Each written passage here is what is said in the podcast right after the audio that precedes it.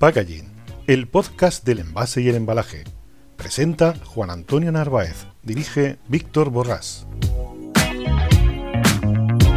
Hola a todos y bienvenido a una nueva entrega de Packaging Podcast.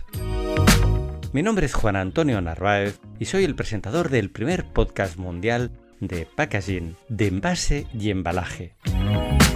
Hoy nos visita en Packaging Podcast Alex Salvador, gerente de la Asociación Española de Robótica. Los objetivos de la asociación son muy transversales, ya que la robótica está presente en multitud de sectores, pero básicamente pretende promover la transformación del tejido productivo mediante tecnologías de robótica industrial y automatización. También busca establecer una agenda estratégica para afrontar los retos de futuro de la industria en nuestro país. Cuenta con más de 35 años de historia y es miembro fundador de la Federación Internacional de Robótica.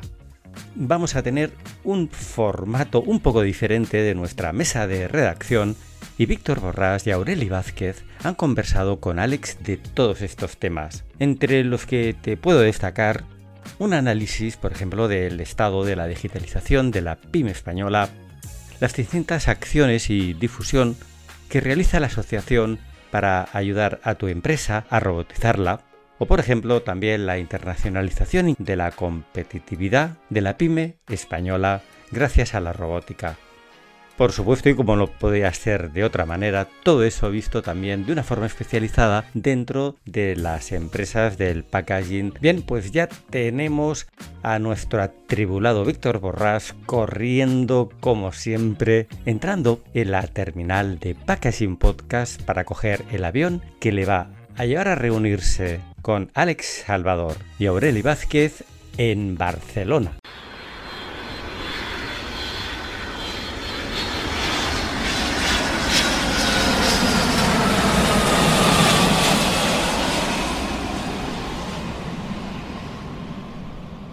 Hola, ¿cómo estáis, queridos oyentes? Bueno, los que ya me conocéis, pues no hace falta que me presente y para los nuevos, pues ya sabéis, me llamo Víctor Borrás, soy el director de marketing en España de Nauf Industries y estamos aquí en Packaging Podcast, que como sabéis es un canal educativo de aprendizaje y de ir conociendo o dar a conocer, mejor dicho, todos y cada uno de los elementos y agentes que giran en torno a este sector, a este grandísimo sector. Hace unos días, como sabéis, hemos tocado temas sobre robótica, packaging, incluso hemos tenido la suerte de entrevistar a distintas empresas expertas en distintas áreas dentro del mundo de la robótica, de la automatización, en lo que hoy denominamos como la industria 4.0. Y la verdad, yo creo que teníamos que cerrar un poquito este, este círculo y yo espero que os guste a la persona que hoy vamos a entrevistar, que es el director de la Asociación Española del Sector de la Industria 4.0 y hoy estamos con Alex. Hola Alex, ¿cómo estás? ¿Qué tal? Buenos días, Víctor. Encantado. Muchísimas gracias por invitarnos. Como gerente de la Asociación Española de Robótica y Automatización, es un placer atenderos. Eh, bueno, disculpa que... que tenemos por descontado con el sector del packaging. Muy bien. Bueno, Alex, pues a mí lo que me gustaría es que empezásemos a que nos explicases un poquito, porque yo creo que nuestros oyentes, y estoy seguro que alguno de ellos no os conocen, y aquí pues una de las labores que daros a conocer y un poquito ayudaros en esa promoción, porque yo además yo soy un ferviente creyente de las asociaciones y el trabajo que hacen con las pymes, y ya no solamente pymes, incluso con las grandes empresas en esa labor de interrelación. Y en este caso, oye, cuéntanos qué hacéis en la asociación y cuál es el valor añadido que le estáis aportando al sector, un sector tan bien amplio y complejo como es el de la automatización y robótica, que hoy está súper en boga, ¿no? Sobre todo ahora con esta nueva normalidad que nos han metido del COVID, que hace pues que en muchos casos, no voy a decir imprescindible, pero sea muy importante para seguir estando en los ritmos de producción que la cartera o los mercados exigen. Sin duda alguna la competitividad exige de digitalización. Luego imagino que hablaremos a lo largo de la charla. Primero presentaros la asociación. La Asociación Española de Robótica y Automatización ha cumplido este año 35 años de historia. Nacimos en 1985 y en 1987 fuimos miembros fundadores de la Federación Internacional de Robótica. Ese es un partnership que arrastramos desde entonces, gustosos y que nos aporta muchísimo valor por ambas partes. La asociación, la Federación Internacional de Robótica es la que provee los datos anuales oficiales de implantación de parque de robots a nivel mundial y la que nos permite seguir un poco las cifras y la evolución de la automatización y la robótica a nivel mundial, con cifras comparativas. Como asociación representamos al sector de la robótica y la automatización, que es un sector eh, muy transversal que puede ir desde el fabricante de robots, tanto industriales como de servicios fijos o móviles, hasta el cliente final que utiliza esos robots. Y dentro tenemos todo el canal de comunicación que eh, aplica o, digamos, que conecta estos robots con los clientes finales. Estamos hablando de ingenierías, de automatizadores, de integradores, de fabricantes de visión artificial, periféricos, griffers, etcétera, ¿vale? Por tanto, cubrimos todo el canal de la robótica y la automatización en España, te diría. Entiendo que la asociación, pues además de empresas 100% de capital nacional, pues también tenéis alguna empresa de capital, aunque estén implantadas en España, pero que también son de capital extranjero, ¿no? Sin duda. Los fabricantes principales de robótica, por ejemplo, a nivel mundial, que todos tienen su filial o su branch aquí en España. Tenemos asociados a los eh, cuatro o cinco principales fabricantes de robótica, por ponerte un ejemplo. Y son empresas, tanto estas como empresas líderes en visión artificial o en periféricos, que tienen presencia en, multitud de países, ciertamente. Claro, de hecho, hombre, al final también hay que ser coherentes, pero bueno, luego hay un, grandísimas empresas españolas que al final es la que interrelaciona, ¿no? integran todas esas distintas tecnologías para convertirla luego en que sean una realidad en nuestras plantas, ¿no? Está claro, hay que adaptarse al, local siempre. Está claro. Luego, con la situación esta nueva del COVID, ¿cómo lo estáis viviendo actualmente? ¿Es una época positiva? ¿Empiezan a haber muchas demandas? ¿O no? ¿Cómo, lo estáis viviendo? Bueno, la verdad es que la situación, como a todos, nos, eh, nos, nos, pilló con el paso cambiado, porque el sector de robótica venía acostumbrado a unos crecimientos de dos dígitos te diría, en los últimos cinco o seis años y de repente se produjo el parón a nivel mundial. Por tanto, lo que hemos hecho es reaccionar todos con agilidad, que es lo primero que se nos demanda, eh, acelerar, te diría que en tres meses se han acelerado tres años de procesos de digitalización en las empresas. Luego queda pendiente todo lo que es el tema de la cultura y la estrategia digital, que es otra cosa más a largo plazo, pero hemos acelerado todos los procesos de digitalización a través de mejorando procedimientos internos, con teletrabajo, con asistencia remota de nuestros asociados a sus clientes. Es decir, que digamos el mercado no se ha parado, lo que se detuvo eh, fue la implantación física o la atención física de soluciones. Pero la reacción se ha mantenido. Eh, una vez eh, se han abierto, digamos, las fronteras y se ha podido seguir visitando y seguir vendiendo con presencia, pues se ha hecho. La verdad es que te diría que las expectativas si no se produce un cierre de nuevo eh, total, cosa que no eh, valoramos en absoluto, eh, son de recuperación en el último cuarto, por descontado. Sí, yo tengo la misma apreciación que lo que tú estás comentando, porque lo hemos vivido también. Hay distintos sectores, ya no solamente el turismo, sino me refiero al sector industrial, que hubo un cierre prácticamente total. Algunos de ellos, como es el sector de la automoción, donde además es un grandísimo cliente y usuarios de lo que es eh, la robótica y lo que es la automatización.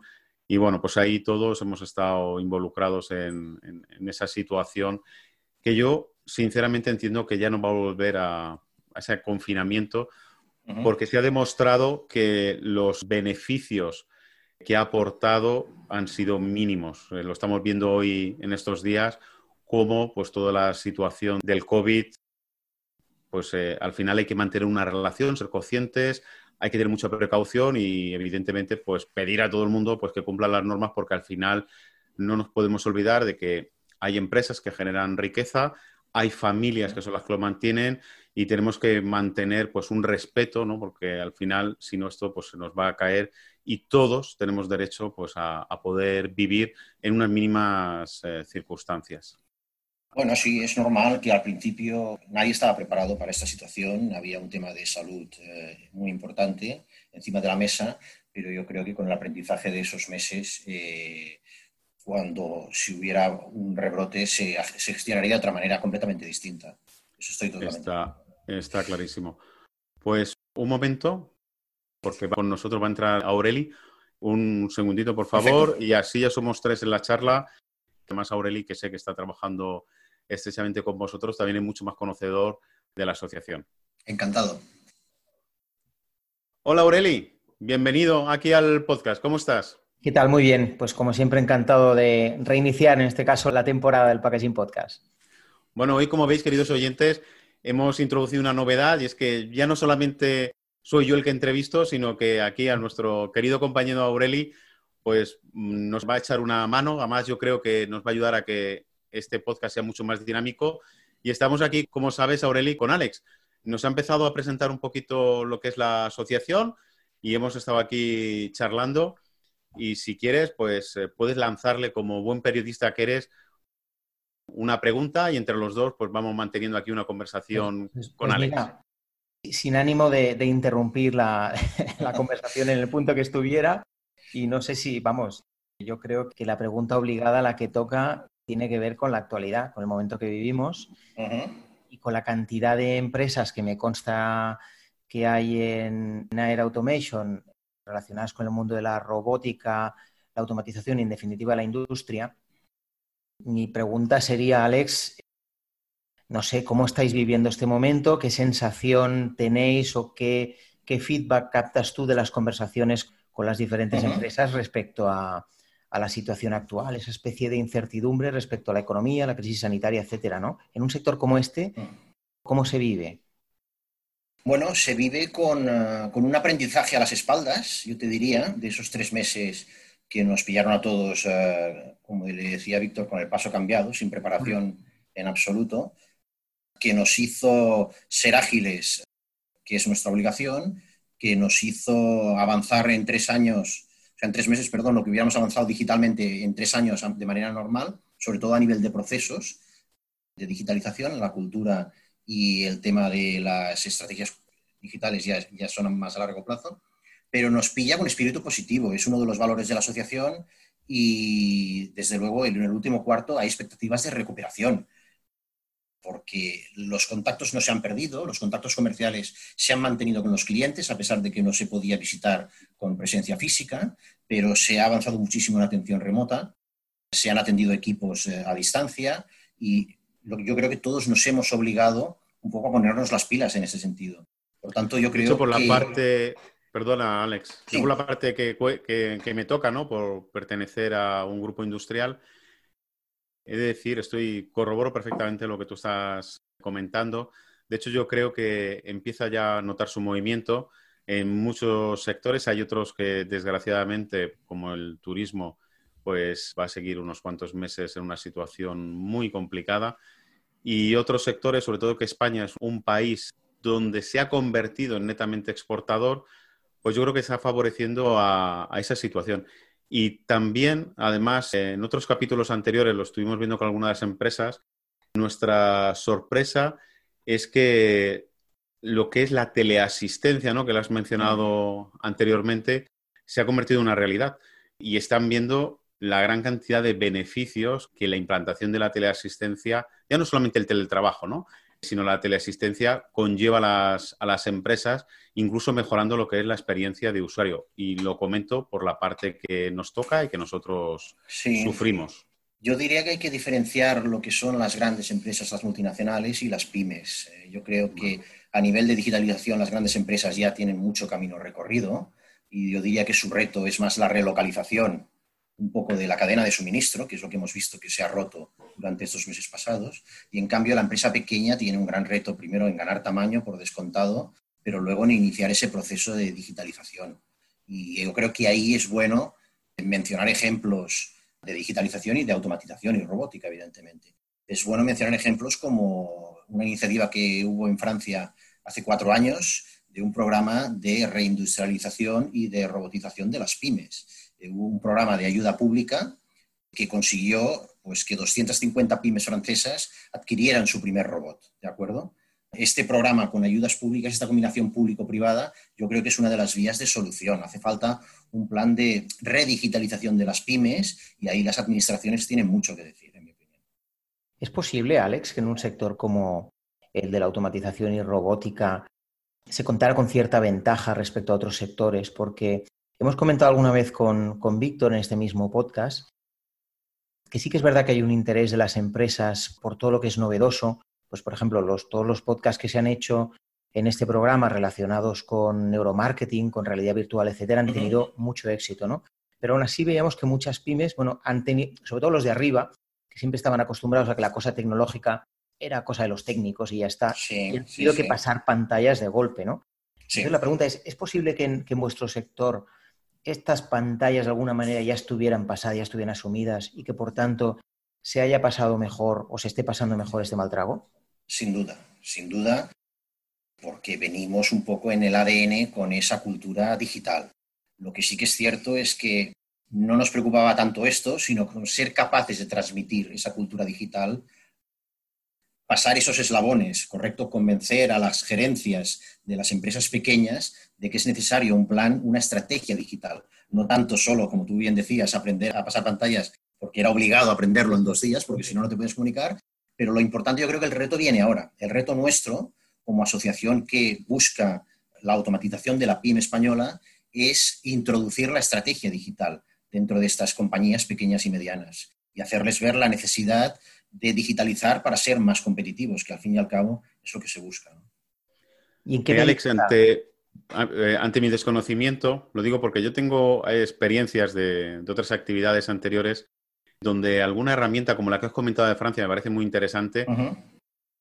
Primero porque creo que nuestro país necesita un proceso de industrialización importante. Yo creo que hasta el momento en general, nuestros gobiernos habían olvidado o habían dejado en segundo lugar la importancia de tener un tejido industrial potente. De hecho, lo estamos viviendo ahora mismo, lo estamos sufriendo con el COVID.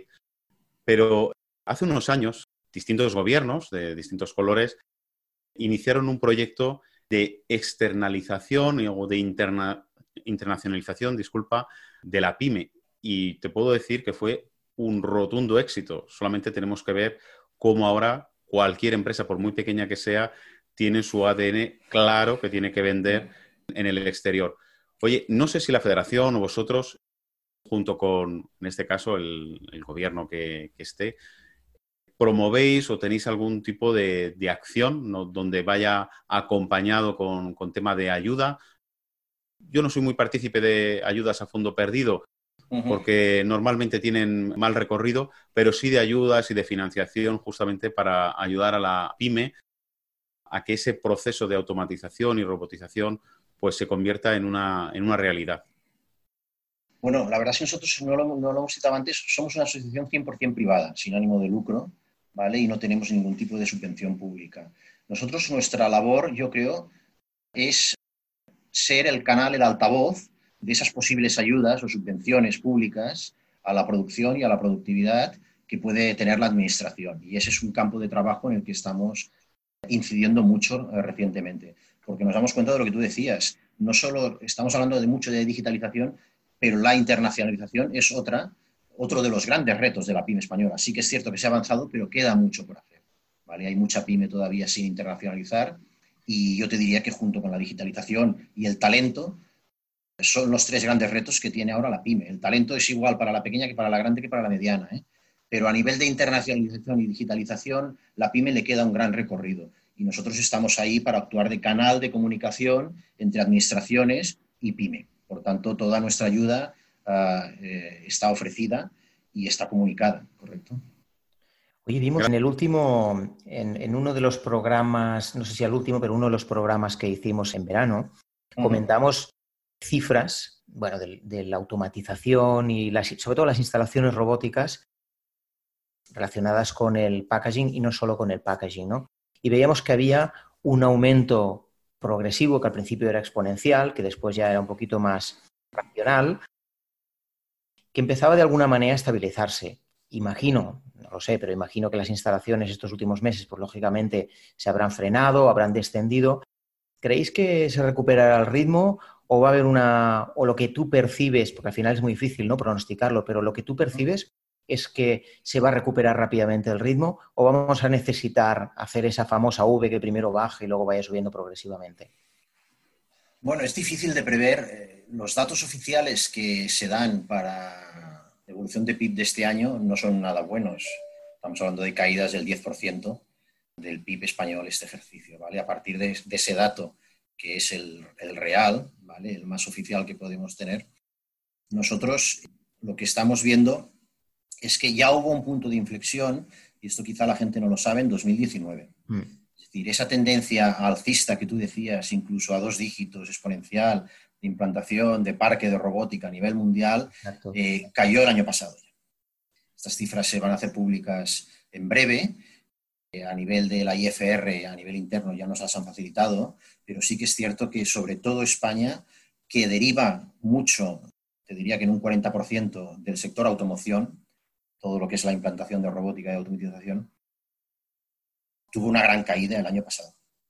Por tanto, este año, desde luego, no mejorará los datos del año pasado, pero confiamos que en 2021 podamos empezar a recuperar en un par de años cifras que teníamos, pues yo te diría que el año pasado volvimos a cifras de 2016.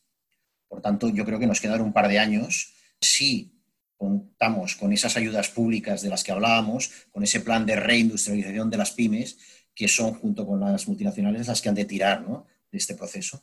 Porque al fin y al cabo, tener en cuenta que estamos teniendo que cubrir también un déficit tecnológico que es histórico. Xavier Ferraz muchas veces lo ha mencionado, el profesor de SADE. Estamos hablando de 20.000 millones quizás de déficit tecnológico para llegar a ese 3% del PIB que se tendría que dedicar a I+.D. ¿De acuerdo? Entonces, vamos con retraso, vamos, te diría con doble retraso, ¿vale? Pero esperemos que 2021-2022 sean años, desde luego, de recuperación.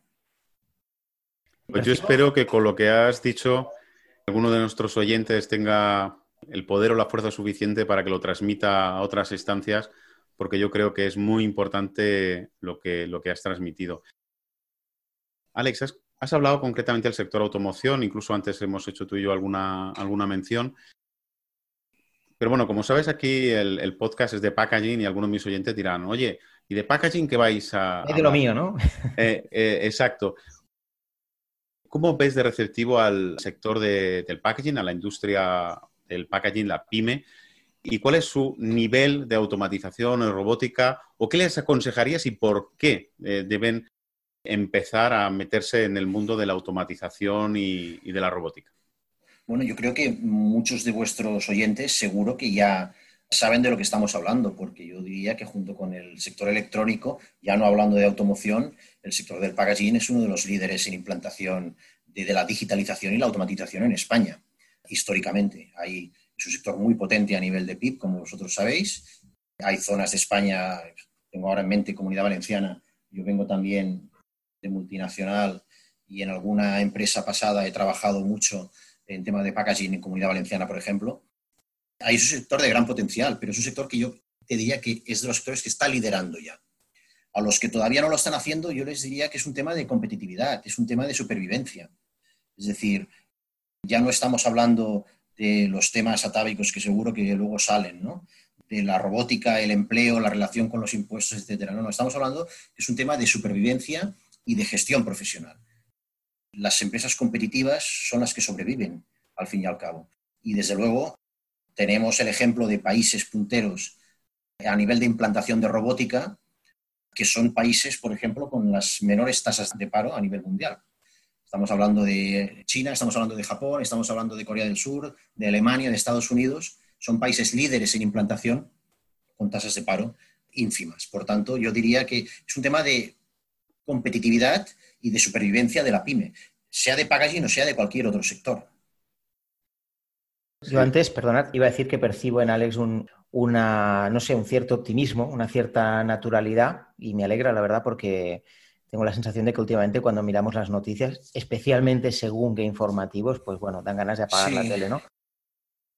A mí lo que más me gusta, eh, los oyentes que nos explican a través de, aplicaciones de audio no lo ven, pero los que vean el vídeo sí, que es que Alex está en su despacho y si no lo disimula muy bien porque lo veo muy, todo muy, corporativo. Vaya trecho. Con los colores de AER, con alguna foto de grupo, cosa que me, llena de ilusión porque esto se parece ya a un retorno a la normalidad. Hay que decir que Víctor y yo no. Víctor y yo somos los cobardes que estamos Hombre, conectados en casa. Es un tema de gestión personal. Pero, más aparte, quería preguntarte por esto, ¿cómo, por las conversaciones que vais teniendo con empresas del sector automatización y robótica, el tema de la vuelta a la oficina, que preocupa a tantísimos trabajadores y directivos, ¿en qué punto crees que estamos?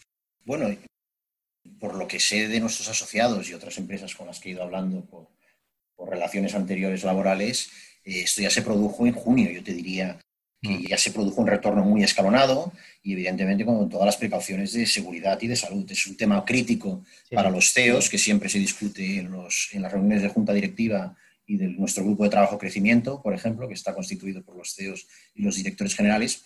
Hubo un análisis muy detallado durante el periodo de pandemia, de, de confinamiento, y luego hubo muchas precauciones a la hora de retomar la actividad normal porque no se podía adelantar poniendo en peligro el tema de salud y seguridad laboral. Y entonces se ha hecho de manera escalonada. Yo te diría que esto ha sido una vuelta de vacaciones bastante más tradicional de lo que nos imaginábamos todos. Es decir, los comentarios esos eh, que hacíamos todos, ¿no? Ostras, pues eh, el primer día ha sido muy duro. ¿Quién nos lo iba a decir, no? Que podíamos decir que volvíamos de, vacaciones dos o tres semanas. Lo, que, está claro es que no se ha podido desconectar tanto, eso también te lo tengo que decir, me lo han dicho todos. Es decir, ha sido unas vacaciones en las que no se podía perder facturación, por tanto, han sido unas vacaciones diferentes en ese sentido, muchos más conectados, todos los equipos mucho más conectados, aunque fuera más en remoto todavía en la playa. Pero la vuelta ha sido, los comentarios eh, generales, ha sido, ostras, la vuelta ha sido dura. Entonces, yo siempre digo que si la vuelta ha sido dura es que ha valido la pena marcharse. Sí. Por tanto, yo diría, ha sido más normal de lo que todos nos pensábamos al inicio, antes de irnos, y nos pilla ya con carrerilla, porque nos pilla con dos semanas trabajando y con ganas de afrontar estos últimos cuatro meses. Pero sí que es cierto que da mucho trabajo por hacer, es un reto lo que tenemos por Sí, sí. Oye, Alex, me acaba de pasar aquí una nota Aureli y me dice, oye, la palabra competition. explícanos a qué os referís, porque a mí me ha llamado la atención. Me puedo imaginar lo que es, pero lo de competition, me, me, competition me ha gustado. Nosotros somos asociación española, desde luego, pero hay que reconocer que en el mundo anglófilo son mucho más sintéticos y hay palabras que en español eh, costaría dos frases reproducir. Competición, que es la traducción, no deja de ser un término, si no recuerdo mal, inventado en, Yale y Harvard en los 90 del siglo pasado, que lo que busca es la cooperación competitiva. Lo que busca es pasar del juego de suma cero al juego de suma máxima explicado muy rápidamente. Nosotros somos una asociación en la que están inmersos competidores acérrimos en el mercado. Estamos hablando de los Big Four, por ejemplo, a nivel de fabricantes de robótica, que te puedo asegurar que tanto en junta directiva como en las reuniones de los grupos de trabajo, todos y cada uno de ellos se quitan la chaqueta respectiva de colores, que además en el mundo de la robótica están muy identificados, las marcas con los colores, y se ponen la chaqueta o la americana de AER. Porque en el fondo lo que buscamos es incrementar el pastel, es decir, incrementar lo que es la competitividad de las pymes e incrementar el sector a nivel global. Y eso va en interés de todos los, de todos los asociados. Entonces, lo que busca la competición es precisamente esa colaboración competitiva. Veamos en qué puntos podemos sumar, veamos en qué punto podemos añadir valor al máximo al sector y, evidentemente, los temas privados, temas tecnológicos, etcétera, no se discuten. ¿no? pero todo lo que sea discutible y todo lo que se pueda aportar y poner sobre la mesa, te aseguro que yo he pasado por varios sectores también con mi labor como consultor de pymes a lo largo de mi trayectoria profesional y en pocos he visto el fair play que me he encontrado en el sector de la robótica y la automatización. Hay un mensaje claro. Estamos aquí para ayudar, estamos aquí para hacer ese canal de comunicación entre las administraciones y las empresas y estamos encantados de hacerlo. Y, y no hay otra por citarte, por ejemplo, FANU, que había llevado muchos años sin estar en la asociación, se incorporó en abril de este año. Y, fue una incorporación citada por su CEO, por David Trabal, no solo para ayudar a la asociación, sino para ayudar al sector en este momento crítico. O sea, fue un momento de apoyo de uno de los líderes fabricantes de robots a nivel mundial, decir, no, no, esto lo vamos a sacar, pero lo vamos a sacar entre todos. Y yo me uno de nuevo a la asociación para sumar. Esto es la competición. Y lo que decíais antes del espíritu positivo es, desde luego, es mío a nivel personal, pero también es a nivel de asociación. Nosotros hemos aprovechado la última junta directiva para aprobar oficialmente la misión, la visión y los valores de la asociación. Y en los valores no solo está el de competición, sino que sobre todo está el espíritu positivo, eh, que se insistió mucho en que debía constar, porque de verdad es el espíritu que hay ahora mismo.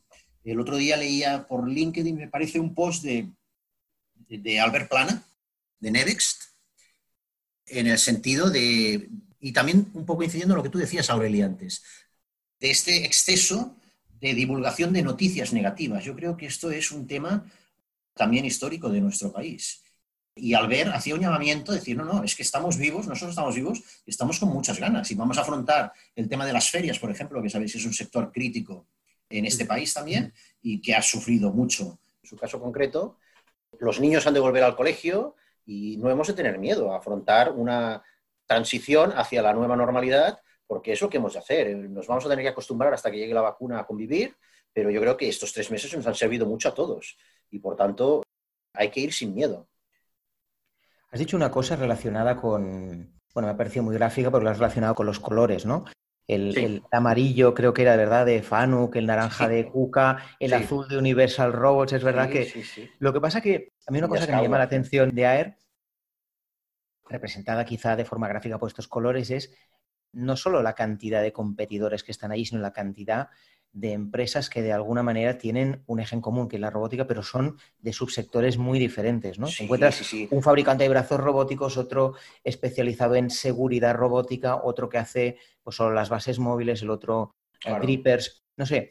Parece que es un gran hilo conductor con empresas de toda la cadena de valor, ¿no? Absolutamente. Lo hablábamos antes de que tú entraras con Víctor. El papel de AER es conectar, como hemos dicho, a los fabricantes de robótica y de automatización con el usuario final. Y dentro está toda la cadena de valor representada. Visión artificial, grippers periféricos, ingenierías, automatizadores. No hemos hablado de los centros de formación, las universidades, que es un tema crítico que si queréis podemos discutir después más adelante. Era una de las preguntas que, era una de las preguntas que tenía reservada ahora para el final. Pues, pues luego lo comentamos, pero es cierto que encontramos representada toda la cadena de valor. Eh, no en vano, son 35 años de historia, Aureli de la asociación. Eh, somos una asociación de referencia en robótica industrial y de servicio en España y estamos encantados de que así sea, ¿no? Y todavía nos quedan muchos asociados por, atraer, ¿no? Este es uno de los grandes retos que yo tengo por delante como gestor. Habéis hecho cambios organizativos, ¿verdad, Alex? Bueno, yo, yo, te diría que hemos intentado aplicar un poco la dinámica de la empresa privada a una asociación. Y es una combinación que puede resultar imbatible. Esperemos que así sea, porque el capital intelectual que hay a disposición de cualquier gestor eh, que estuviera al frente de la asociación es inmenso. Todas esas empresas que estamos citando y las que no hemos citado, los 53 asociados que tenemos ahora, la previsión de acabar el ejercicio con 60 asociados, que sería un más 50% respecto al año pasado, esto en el año de la pandemia. Es decir, esto es la muestra de que es un buen sitio el mundo asociativo, tú lo decías, Víctor, al principio, que defendías mucho también el mundo asociativo, es un buen sitio para estar hay que asociarse ahora. Es el momento de compartir retos e inquietudes con los grandes del sector y hacer los contactos para que cuando esto repunte salgamos todos ya con los contactos hechos. Entonces nosotros ese tema lo trabajamos y cubrimos, eh, la cadena está cubierta totalmente. Hace unas semanas, Aurel y yo tuvimos una disertación, bueno, entre nosotros.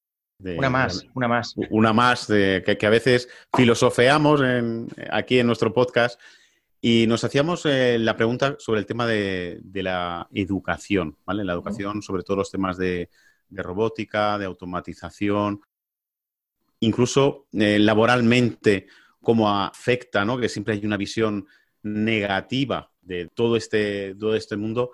Anda, mm, ya que nosotros nos atrevimos a contar cosas sobre ello, yo creo que va a ser mucho más interesante que tú que estás en la asociación, pues nos transmitas cuál es la realidad de la fuerza, tanto desde un punto de vista educativo como laboral, que tiene formarse en, automatización y, en, robótica. Y bueno, y, si es posible, no sé, pues quitar esos miedos que mucha gente tiene con este mundo. Yo os preguntaría qué tiempo nos queda, porque si es para filosofar, yo me puedo extender bastante también. Fuera bromas, el tema de la educación es un tema crítico. Hemos hablado del plan de reindustrialización que se le reclama al gobierno, a la administración, pero yo creo que antes que eso, desde hace muchísimos años, este país necesita un pacto nacional de educación. Ahí empieza todo. eh, sin un pacto nacional de educación que sea permanente, con estrategias a largo plazo, con una visión clara de lo que se quiere conseguir, no conseguiremos nada. Hay que decir que recientemente, antes de las vacaciones, se anunció el plan de fomento de la FP, de la formación profesional, que presentó el presidente del gobierno en Moncloa. Fueron invitados eh, algunos asociados nuestros a aquella presentación en Moncloa y es un plan dotado de 1.500 millones de euros, ¿correcto? Por tanto, esto ya es un gran paso o el primero de unos grandes pasos en la línea de potenciar la formación profesional, que normalmente ha estado mal valorada históricamente en este país sin ningún sentido, porque lo que necesitamos son buenos técnicos, ¿correcto? Y los buenos técnicos se forman en la FP y en la FP Dual. Nosotros somos miembros de la Alianza por la FP Dual desde su fundación. Para nosotros el tema de la educación es un tema crítico. Uno de los grupos de trabajo de los cuatro motores de la Airbus que tiene la asociación es el grupo de trabajo formación y pretende hacer de vehículo, de canal de comunicación entre el mundo educativo, el mundo formativo y el mundo de las empresas. Vehiculizar el acceso de talento joven, correcto, a las empresas industriales. Todas las empresas, eh, cuando hablamos, me dicen que tienen problemas para conseguir talento cualificado. Y todos los centros de formación profesional, por ejemplo, que están asociados a AER, me dicen que sus últimas promociones están colocadas ya. Entonces, hay, hay camino por recorrer ahí. Y desde luego este plan anunciado recientemente por el gobierno, seguro que ayuda, porque había titulaciones nuevas, por ejemplo, había validaciones de currículums, había muchos temas que desde AER también se estaban solicitando desde hace tiempo y que parece ser que por fin uh, se van a poner en marcha. Es fundamental.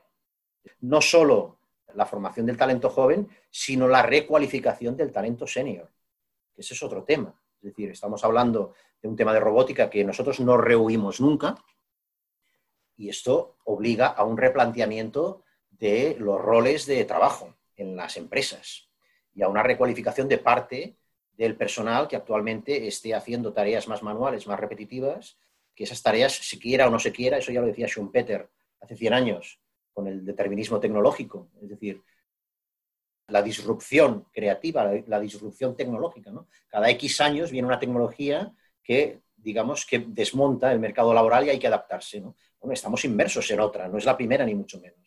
Entonces, lo que hay que hacer es recualificar a ese personal y adaptarlo a las nuevas tareas, tareas de mucho más valor añadido y que dejemos las tareas de menor valor añadido pues para las máquinas, que al fin y al cabo es lo que saben hacer. Oye, eh, Alex, como yo sé, y todavía no he tenido tiempo de comentarlo con Víctor, que tú eres un, un amante de la música, de toda ella, y es un melómano sí, empedernido, yo quiero preguntarte si este va a ser un año para el sector de rock and roll, de música clásica.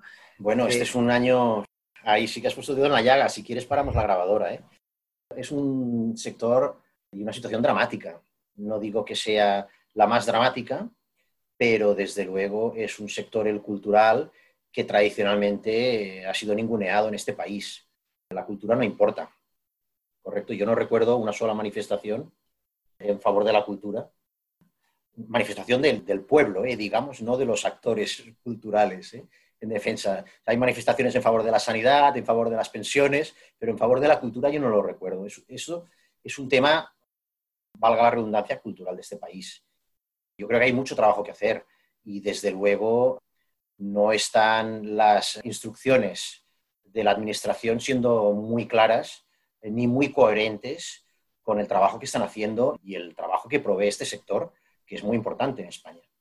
Estamos, te diría, que tratando de manera vejatoria a un sector o de manera desigual cuando está presentando unas medidas de seguridad en los conciertos que se están realizando ahora mismo al aire libre, porque los de sala se han prohibido, que te diría que no están proveyendo otros sectores de actividad económica que siguen abiertos y en funcionamiento.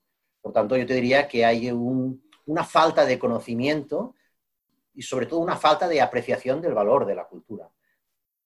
Y por descontado es un tema de peso y de lobby, eso está claro. ¿eh? Es decir, hay sectores más lobistas, con más peso específico, que influyen más en las administraciones. Eso también es otro. ¿no? Pero, desde luego, se está tratando de manera desigual e injusta, en mi opinión, el sector cultural. Hablamos de la música, pero podríamos hablar de todos los demás. Qué bajón me acaba de entrar, ¿eh? con lo bien que íbamos con el sector industrial. Sí, y... es que te has metido en un tema. Mala, mala pregunta, ¿no? Te pues has metido en un tema complicado porque. Pues le inyectamos rock and roll al sector de, porque, de la robótica. No, no, el rock and roll, desde luego, ha seguido haciendo su actividad también. No ha sido un sector diferente, ha seguido haciendo su actividad en streaming, pero ¿cómo valorizas eso? Hmm. ¿Cómo, bueno, no me quiero extender, pero es un tema muy complicado, muy complicado. Pues nada, volvamos, volvamos al, optimismo que hemos tenido durante toda esta charla, yo creo. La verdad es que me ha sorprendido gratamente. Sorprendido tampoco, pero quiero decir que, hay quien tiene más dudas y, a ti que estás en contacto directo con, con, las, eh, con el día a día de las empresas de automatización y robótica, ver que el discurso tuyo, y entiendo que un poco por extensión de todo el sector, ¿no? Cada uno tendrá sus matices, lógicamente, ¿no? Pero veo que ese discurso es de, cierta racionalidad, de cierta normalidad, pues yo creo que es una cosa que también. Es que yo creo que estamos, yo creo que estamos obligados. Y la procesión va por dentro. Es decir, las empresas están pasando por momentos durísimos. Los ERTES han sido durísimos, las adaptaciones han sido durísimas, pero eso no nos puede tumbar el espíritu. Porque eso sí que depende. El cómo lo hacemos sí que depende de nosotros, ¿vale? Entonces, no nos queda otra, es que no hay tiempo para dudas. Decía el filósofo, ¿no? Que valiente no es el que no tiene miedo, sino el que vence sus miedos, ¿no? Es que hay que tirar para adelante, no queda otra, porque el país depende de su sector industrial. Estos son todos los temas que hemos visto ahora, ¿no? Un país hiperdependiente del sector turístico, ¿correcto? O del sector de la construcción, pues ya lo hemos visto. Aquí tienes un ejemplo clarísimo, Aureli, de cómo una mala comunicación, en mi opinión, ha tumbado una, o ha podido tumbar o contribuir a tumbar una temporada turística. Hmm. El otro día se anunciaban caída del 75% de los turistas en julio. Hostia. Mm. Ayer, ayer salió, ayer mismo salía el dato este, sí. Vale. Pues yo creo que ahí a nivel de comunicación algo se ha hecho mal, porque otros países probablemente tenían las mismas tasas de contagio que nosotros, quizás se han comunicado mejor también, ¿no? Entonces, yo creo que es vencer ese espíritu negativo en el que no sé algunos por qué motivos nos quieren instaurar, pero es que no ha lugar a espíritu negativo cuando gestionas, cuando gestionas una empresa, cuando gestionas una asociación, cuando gestionas cualquier cosa, ¿no? Yo creo... No me cabe en la cabeza a mí. Yo estoy contigo, Alex, yo tampoco me cabe. Yo creo que en los últimos 10 años he instaurado la política por parte de muchos medios de comunicación de lo que pega y da titulares es, vamos a decir, la generación de miedo en vez de la generación de elementos positivos. Y si me lo permitís, yo estoy encantado, pero nuestros oyentes, pues al final de, casi más de esos tres cuartos de hora, pues van, estarán ya un, poquito cansados. Yo si queréis os invito a hacer... ya nos vamos, Víctor. Hacer, hacer otra... Nos vamos de concierto, venga. otra charla. Yo te lo digo, yo creo que es un año de rock and roll, ¿vale? porque, porque es un año que hay que romper, tiene que ser positivo. Por favor, que a aquellos que les gusta la música clásica o les gusta cualquier otro tipo de, música, pop, pero yo me identifico más personalmente con la parte del rock and roll, por la parte de ruptura, ¿no? De, incluso hasta de, ruido, si queremos ir hacia la parte de, de heavy, heavy metal.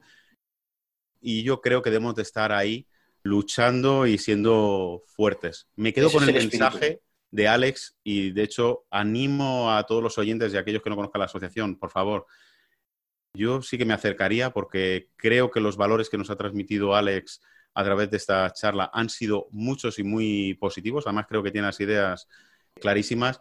Y lo que más me ha gustado, que normalmente se echa en falta, es toda la parte de la acción educativa donde yo creo que un sector, que es el sector industrial, no solamente requiere de una apuesta económica, sino hay que formar al equipo humano, que es al final lo que echamos de menos las empresas, que son el motor de lo que hace el funcionamiento un país. Todos y cada uno de nosotros.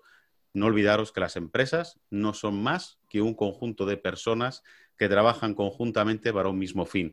Y en este caso, todos lo que queremos es vivir mejor. Pues, Muy bien. Yo, Alex, eh, Aureli, ha sido un placer. Yo espero a nuestros oyentes el próximo lunes y me despido de vosotros. Hasta luego, Alex. Muy bien, cuídate. Hasta luego. Aureli, un, abrazo. Chao. Un abrazo, Aureli. Hasta el próximo lunes, como siempre, cada 15 días. Chao. Chao.